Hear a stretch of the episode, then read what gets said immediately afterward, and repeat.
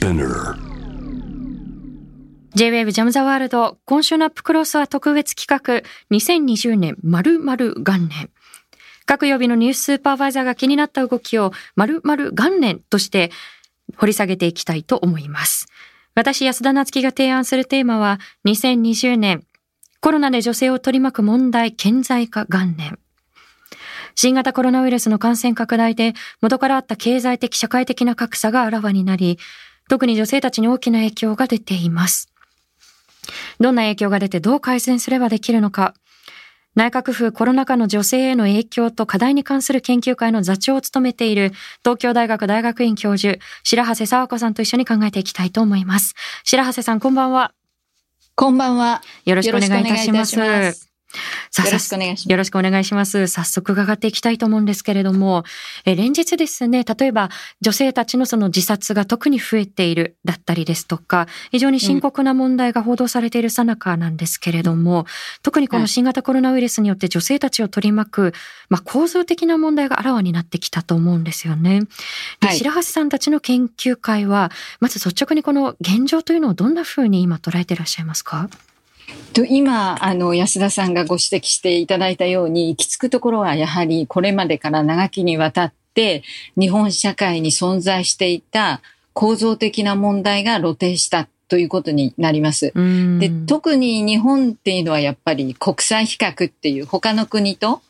比べた場合にあの、まあ、男女間の格差が大きいという特徴があるんですね。はい。で、その特徴自体が、まあ、具体的に、まあ、表面化したっていうのが、今回のコロナ禍というふうな位置づけを、で、あの、検討しています。はい。おっしゃる通り、この、まあ、ジェンダーギャップ指数というものが発表されますけれども、もうすぐ新しいものが発表されるんではないかと思いますが、まあ、昨年その発表されたジェンダーギャップ指数が120位以下だったということで、もともとその格差があったところに、さらにこのコロナがというところで、例えばその具体的に今、どんな影響が女性たちに出ているというふうにご覧になっていますか？えっと、具体的にっていうお話の前に少しマクロなところで、はい。あの、統計的なところで、あの、説明させていただきたいんですけれども、えっと、やっぱり具体的に、あの、就業者数とかね、えっと、働きに行く、まあ、労働者の数っていうのが、この、まあ、コロナ禍で、まあ、非常に低下、減少したと。うんで、事実、例えばこう4月の労働力統計なんかを見ますと、まあ、えっと、就業者の数っていうのが、まあ、ガクンと減ってるわけですけれども、えその減り方が、まあ、女性は男性に比べて倍以上えっていう大きな減り方があるとかですね。それで、あの、実際にどこの仕事がなくなってますかっていうことになると、ええまあ今回もいろんなところでもう外に出ないで一緒にご飯を食べないでっていうあのことがあるわけですけれども、ええいわゆる接客型のサービス業。で、ここに、まあ比較的低賃金で、かつ、まあパート、非正規の形で働く人たちが、このコロナ禍の影響をもろに受けた。ええで、その働く人たちっていう属性が女性であるケースが非常に大きい。つまり、女性自体が働いてはいるんだけれど、ええどこの分野でどういう具合に働いてるのかっていうところが、まあ、このコロナ禍の直撃場面、直撃した場所と一致しているっていう、まあ、こういう構造なんですね。んなるほど。まあその影響を受けやすいところに女性たちの比率が非常にこう多く、しかもまあ非正規だったりということで、うんまあ何重もの煽りを受けてしまったというところだと思うんですけれども、はいあのこれ、例えばその雇用への大きな影響という意味では、思い返すのがそのリーマンショックの時だと思うんですけれども、あはいの例えばこの影響というのは、リーマンショック時と比べてこれ単純比較はできないと思うんですけれども、どんなふうにその点はご覧になっていますか、えっと、まあ、おそらく、まあ、深刻って、より深刻だろうというふうに、まあ、研究会の方でも、あの、考えてるんですね。ね一つは、もちろんそのリーマンショックもの後も、あの、失われた10年、ならぬ20年、あるいはまあ30年っていう人もいらっしゃるんですけれども、まあどんどん経済的な不況が長期化するっていう状況はあったんですけどね。ねこのコロナ禍で一つ特徴的なのは、やっぱ見えない敵というかね。あの、まあ、要するに、あと収束いつするんでしょうかっていう、はい、まあ、先が見えない不安っていうのがとてもあるわけですよね。で、やっぱり今まで人が動いて、まあ、いくらプロフィットっていうか、まあ、要するに利益が生まれてきたかっていうところで経済が回っていたのが、はい、そもそも動かなくなったっていう状況の中で、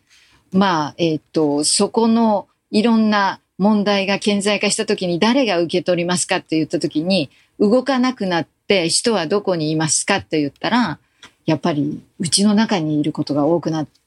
て、そのうちの中にいるときに、じゃあそのうちの中の様々な雑用を誰が担いますか？あともっと深刻な今安田さんの質問に戻す戻ると、えー、まあどういう効果って言ったらやっぱうちの中で様々な問題を抱えていた家族っていうのがあるわけですよね。えー、で特にまああの DV、DV と言われるようなことで、しても逃げ場がなくなっていくっていう状況がどんどん深刻化して、はい、やっぱりこう孤立化っていうか固化するんですね。いろんなあのえっ、ー、と、リスクがね。で、外から見えにくくて、どんどん中に向かっていくっていう時の被害っていうのが女性にやっぱり集中するっていうこと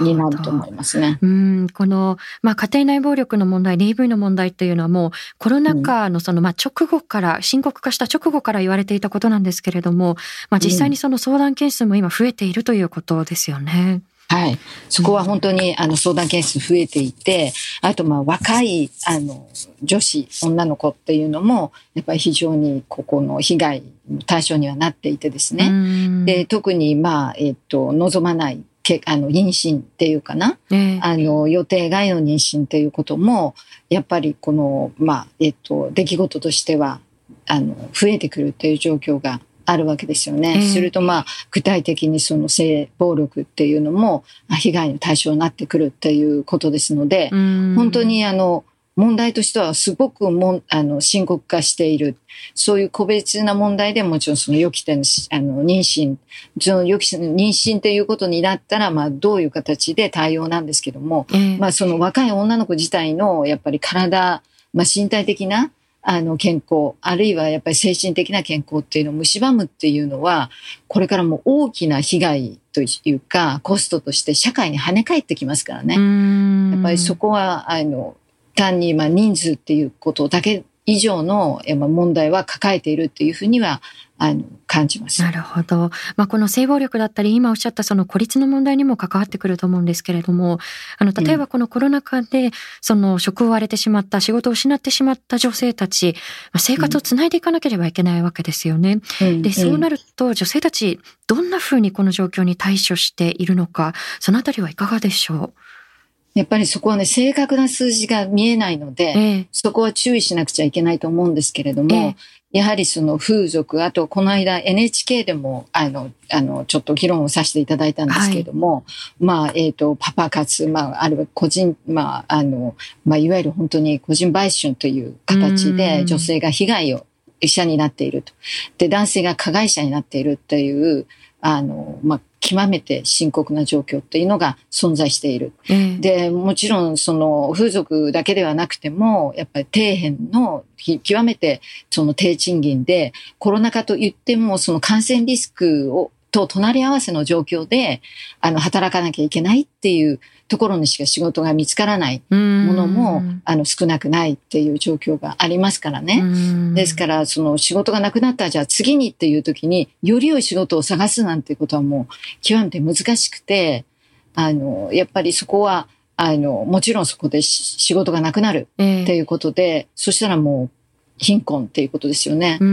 で、だからそこは経済的な困窮と今言ったように、まあ予期せぬ妊娠云々っていう家庭内暴力も含めてっていうことであると、まあ一番やっぱり残念なっていうか、まあいろんなことが残念だからどれが一番かっていうようなことは全く、あの、論外なんですけれど、えー自殺っていう状況も今女性は男性に比べるとあのこの研究会でも検討してるんですけれども、えー、年齢幅が非常に大きい大きくなって広くなってて、えー、あの高校生の女の子の自殺が増えてるっていう非常に、うん、やっぱりすごく重い事実があるんですね。そうですね。それであの、数っていうのは、その何百人っていうことではありますけども、あと数的には男子、あるいは若い10代の男の子っていうのも実はあるんですけれども、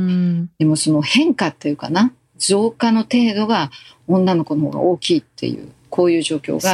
やっぱり今、ね、うん、存在している。特にその、まあ、10月のその、まあ、自殺者数というのが、まあ、前年比に比べると大幅に上がっていて、大幅に増えてしまっていて、しかもその女性の増え幅というのが非常にこう深刻だということがすでに報道されていると思うんですけれども、やはりその食だったりですとか、あるいはその家庭内での、まあ、孤立だったりですとか、暴力だったり、そこには複合的な要因があるということですよね。はい、もうおっしゃる通りだと思います。とても複合していて、うん、で、それはあの負の連鎖が特定の特に社会的に弱い立場にあるものに集中しているっていう状況が、うん、そこでは見て取れるですね。うん、ですからその救いの手というか、をどういうふうに複合的にやっぱり準備できるかっていうのが、やっぱり今、あの、地域、あるいは政府の、や、あの、仕事というかな、あの、やるべきこととしてはあるというふうに感じます。はい、その複合的に抱えている問題というのを、その、どんなふうにこう解きほぐしていくのかということも鍵だと思うんですけれども、あの、冒頭でお,、あのお話しいただいたことに少し戻ってしまうんですが、例えばこのコロナ禍で、その、まあ、女性が抱えている問題というのが、深刻化しているということは、もともとの問題が顕在化した面っていうのがあるというふうにおっしゃってくださったと思うんですよね。でも、その、そもそもじゃなぜその、日本社会で基本的にその、まあそのジェンダー格差というのが抱えたまま今日まで来てしまったのかというその、まあ、構造的な背景というのはどんなふうに白橋さん唱えていらっしゃいますか？やっぱりここはね、あの、まあ一つの解はきっとないんですね。でも、あの、高度経済成長っていうのは1950年代、60年代、今の大学生の学生の親よりももっと前っていう、こういう状況の中で、まあその高度経済成長っていうのが、まあ実現したんですね。で、で、まあ敗戦後、奇跡のあの、回復っていうか、奇跡の復興とまで言われて、あの、日本がどうしてそんな成功になったので、その時の、やっぱり構造的な、その、なんていうか、枠組みが、一人の人が一つのあの役割に専念するっていう構図があったんですね。で、その時の役割のその分け方っていうか、配分の仕方が、はい、あの、まあ、ジェンダー。でも今、あの、もちろん今ここでね、女性のとかっていうことをちょっと簡単に言っちゃうんですけど、はい、もちろんその誰が女性で誰が自分のアイデンティティとして、あの、あの女性か男性かっていうのは、まあ、正直そんなに簡単ではないとは、えあの思いますけれども、まあ一応まあ多くが男女っていうところで、あの一応切り分けるとすると、やっぱりその女性、男性はどういう職業を担ってください。で、その担うだけじゃなくて専念してください。すると一人の者が一つの仕事、あの、役割を遂行するってある意味ではとても効率的なんですね。で、この効率的な役割構造と経済活動、で、もちろんあの世界のマクロな経済状況っていうのも後押しした部分は多いと思うんですけどね。えー、そういう意味でやっぱり性別役割分業のあがその背景としてあったその成功体験っていうのは、やっぱものすごく大きかったような気がするんですね。なるほど。まあその、そこええ、うん。あ、そうそう。はい。あ、ごめん。だから、そこの成功体験から、まあ簡単に言うと抜けきれない。だからそこの既得権からどう逸脱するかっていう時に、やっぱり大きな第一歩を踏み出し得なかった事実っていうのはあり、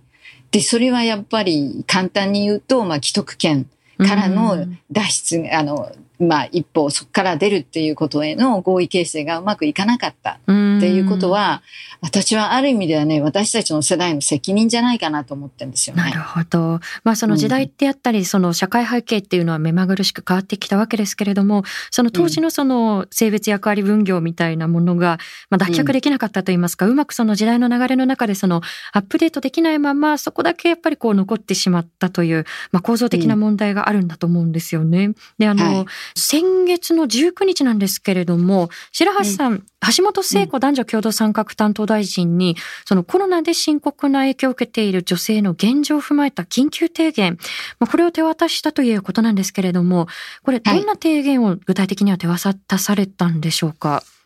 あの、やはりこの、あの、コロナ禍であるということで、特に深刻化しているデイビー、つまり、まあ、家庭内暴力の話、あと性暴力の話、あとは、まあ、自殺がこのように、あの、まあ、増えているっていう状況に対して、まあ、極めて緊急な対策が必要である。あと女性のあの働き手が非常に多くなっている、いわゆるエッセンシャルワーカーですね。これコロナ禍はまさしく医療体制の問題であるんですけれど、そこで看護師、あと保育士、あとは介護士という、あの、まあ、極めてその中間区的な仕事を担う人たちに対して、あの、もちろん、あの、労働保障ということもあるんですけれども、あの、心ない差別的な、あの、あの、言動が長かからえるっていうような問題がありますので、これは社会的に、まあ、あの、正しい、あの、認識と、まあ、あの、共に戦うっていうところでの、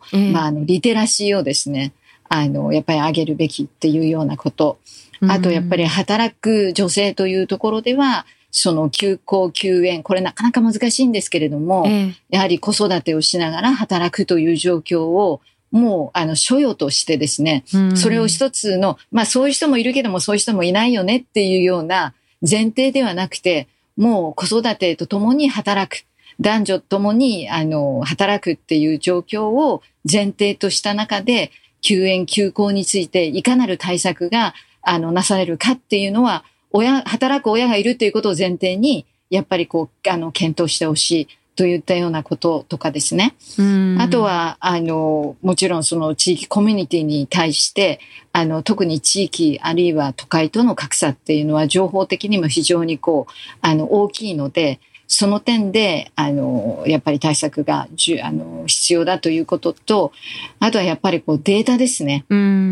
今もお話言ったんだけど、あの、本当に大変だっていう、あの、状況があって、でも自らの、なんていうかこう、命を終わらせなきゃいけないっていうことは、一人でもこれはやっぱり非常にあの重い事実なんですね。だけどその一方で、と同時に、だけどっていうかその、と同時にやっぱり本当にどれだけの人がどういう状況にあるのかっていうのは、まあ、あの、リアルタイムでできるだけ早く、データを、の、に基づいた事実を公表していくっていうことは重要なので、はい、そういう意味では、まあ、データの、あの、公開、あの、共有っていうのが重要だといったようなことを、あの、具体的に、あの、えー、まあ、構造的な問題だという前提を含めてですね、あの、橋本大臣に、まあ、緊急にとにかく手渡して、はい、あの、まあ、意識を上げていただくっていうか、かあの、確認していただくっていう行動を取ったということになります。なるほど。その、まあ、具体的な調査というのも、例えばその、何かが一段落した後に、じゃあ振り返って検証しましょうかっていうことが、このコロナ禍の場合、いつまでこの状況が続くのかっていうことは分からないと、それができないわけですよね。なので、まあ、リアルタイムでとにかくこう、まあ、検証して、実態を踏まえて、じゃあこういう対策を対策をっていうことを、まあ、先回りしていくということが不可欠だと思うんですけれども、あの、先ほど少しあのご指摘いただいたこの休園休校についてのその、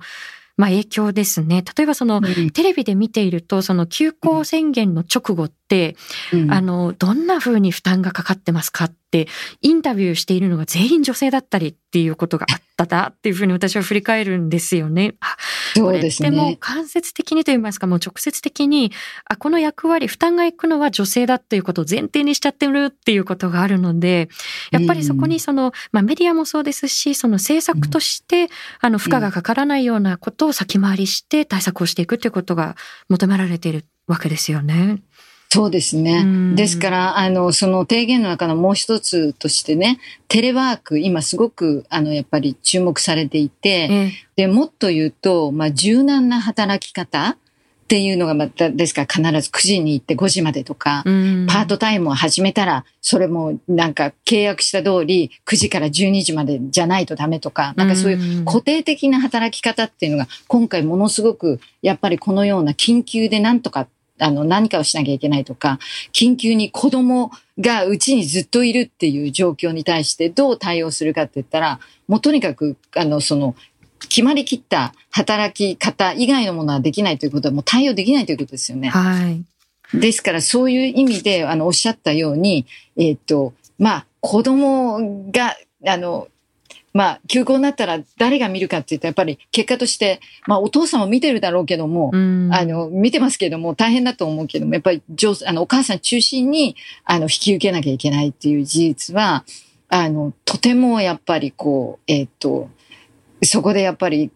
こう、重いというか、あの、厳しい状況が、やっぱりそこで蓄積されると思うんですよね。ですから、このようなコロナ禍だと、本当に柔軟な働き方と、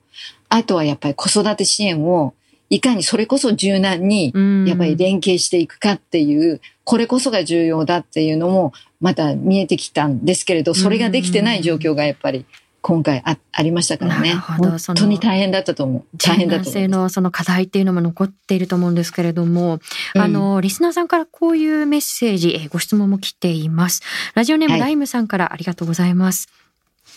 日本のジェンダーギャップ指数は世界と比較しても低い順位で推移していますが、個人や組織への意識づけ以外に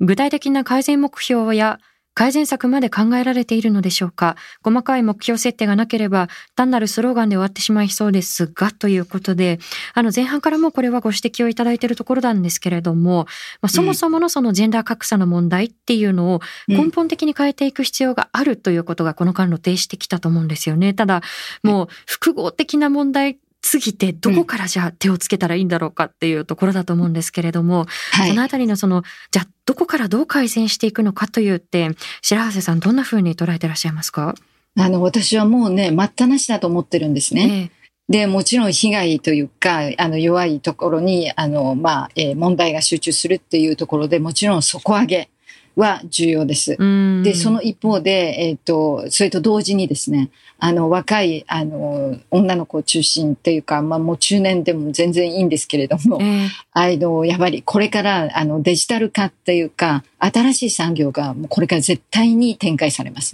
で、その時に、もちろん多分福祉、環境というのは新しい、あの、産業になってくると思うんですけれども、その時の、まあ、えっ、ー、と、方法とかも、全部その、えっ、ー、と、情報、あの、コンピューター化もしていきますし、そ新しい分野なんですね。で、これ、女の子は文系で男の子は理系なんていうことはありえないので、実は。実証的にやっぱりそこは、あの、し、あの、正しくはないという、あの、研究成果の方が大きいんですよ。でですから、あの、リスナーさんおっしゃってるみたいに、意識改革っておっしゃるんですけどね、意識変えるにはものすごく時間がかかるので、意識も変えなきゃいけないけど、同時進行で、いわゆる構造的に外圧をかけるっていうことしかないと思うんですね。ですからそういう意味では、まあ、えっ、ー、と、ある、あの、あの、企業さんなんかでは30%クラブっていうのがありまして、えー、で、それはやっぱり、あの、役員レベルの意思決定のところにどれだけの女性を入れられ、入れていくか。まあ30%っていうのは、いわゆるクリティカルマスって言われているように、まあ、えっ、ー、と、どれ、どのぐらい多くなると、全体的な効果として大きくなるか、大きくなるかっていう、そういう研究成果にもよってるんですけどね。ですからそういうこう、あの、外圧的に優先的に男女ともにっていう状況を10年後、20年後、やっぱり何ら外圧加えることなくじあの実現するために、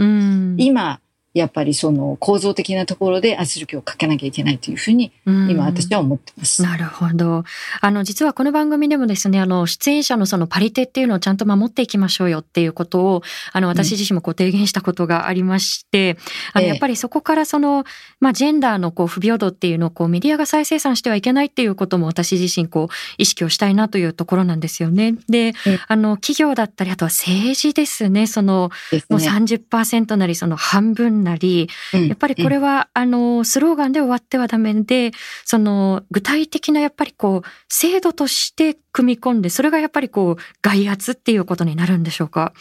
はい、その通りだと思います。それでやっぱり意思決定の場にいろんな属性を持った人が積極的に参加することが政策的にもより良いものになっていくっていうことですから、あの、限られた、その、あの方だけで、あの物事を決めていたらですね、いろんなリスクをが想像できないわけですよね。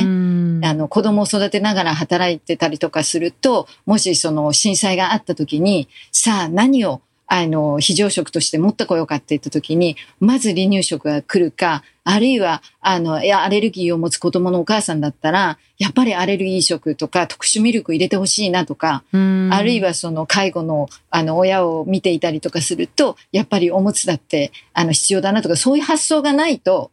やっぱり、あの、良い政策もできないと思うんですね。だから意思決定機関の中に入っていくということと、無意識のうちにっていうのは女性自身もそうなんですよ。えーだから、あの、絶え間ない、やっぱり教育ですね。これはもう、あの、自分自身も、あ、これって、あの、知らず知らずのうちに決めてるよなっていうのは私もあるんですよね。でもやっぱりその気づきはいろんなところで、あの、できるような場面をあの、準備するっていうことが重要だと思います。はい。やっぱり無意識の刷り込みにこう気づいて、つどつどやっぱりこうアップデートしていくということも不可欠だと思うんですけれども、やはり先ほど待ったなしというふうにおっしゃっていただいた通り、まあこのコロナ禍で生活困窮しているっていうこと、特にその、まあ女性たちが顕著であるっていうことももう、これ待ったなしだと思うんですよね。で、はい、最後になんですけれども、今、うんまさにこの危機だったり、その現実というものをどんなふうにこう受け止めて、どんなふうに向き合っていく必要があるのかということを最後にお聞かせいただけますでしょうか？はい。あの、難しい問いだと思いますけれど、えー、やはりこの、あの、危機をいかに次に良い方向に展開できるチャンスとし得るかっていうのはもう我々の、あの、覚悟と力によっていると思うんですね。で、その力は一人ではできないから、みんなで一緒にやらなきゃいけない。で、その時に優先順位を誰にするのかっていうことは、やはり大きな政策とか、世の中のこれだけのあのリスクに対応するには重要で、で、その時にはやっぱりですね、男だ、女だ、とかっていうのが何なんだっていう、おっしゃる方もいらっしゃいますけど、え現実はこれだけ深刻な問題があるということは直視しなくてはいけないので、それは優先的にある意味で特別扱いをしても、私は決して、あの、間違いではないというふうに考えています。うん。あの、もう前半から繰り返しおっしゃってくださっている通り、その根本からその構造的な働きかけっていうのを、まあ、含めてその今後の政治、企業、そして市民側もですね、あの動きをしっかりと注視していきたいと思います。あの、白橋さん、また、あの、こうした観点からお話聞かせていただければと思います。ありがとうございました。どうもありがとうございました。あの、非常にこう大切だなというふうに思った点があるんですけれども、やはり、まあもともと良しとされていた価値観だったりあり方みたいなものと、今のその時代背景、社会背景とのズレみたいなものですね。例えば性別的なその役割分業と、今の例えば共働きだったり、まあコロナ禍なんかもこうまさにそうですけれども、とが噛み合わないっていうところだと思うんですよね。私、あの、今政府の中でこう進んでいる、まあ、進んでいるというか、進んでいない議論として、夫婦別姓、選択的夫婦別姓のこともまさに言えると思うんですよね。その、例えば、自民党議員の中でも、その下の世代のその自民党議員は、いやいや、でも、やらない理由ないんじゃないですか？っていう声が上がっているんですけれども、どうやらその、まあ一部議員の中で猛烈な反対があるということで、いや、家族の絆が壊れるとか、あれ、絆って名前同じにすれば結べるものでしたっけ？逆にその名前が別々になれば壊れるものでしたっけ？っていうふうに、その例えばその女性はやっぱりこう家事でしょうとか、いやいや家族はやっぱりこう同性でしょうっていうふうに、その、まあ精神論みたいなこれ根拠ないと思うんですよね。それによって、今まさに不利益を受けている人たちがいるにもかかわらず、そこに固執して結果、その問題の先送り、問題解決の先送りにして、さらにやっぱりこう被害に遭う人、あるいは、まあ被害を被ってしまう人たち、不利益を被ってしまう人たちを増やしていくっていうことになってしまうので、まあこれだけのその不便だったり、実際のやっぱりこう、まあ実態としても深刻な実態というのが浮き彫りになってきたので、今やっぱり元々の既存のあり方というものに固執せずに具体的な制度を変えましょうねっていうところなんではないかなというふうに思います。白羽さんがおっしゃる通り、待ったなしだと思います。以上、安田なつきがお送りしました。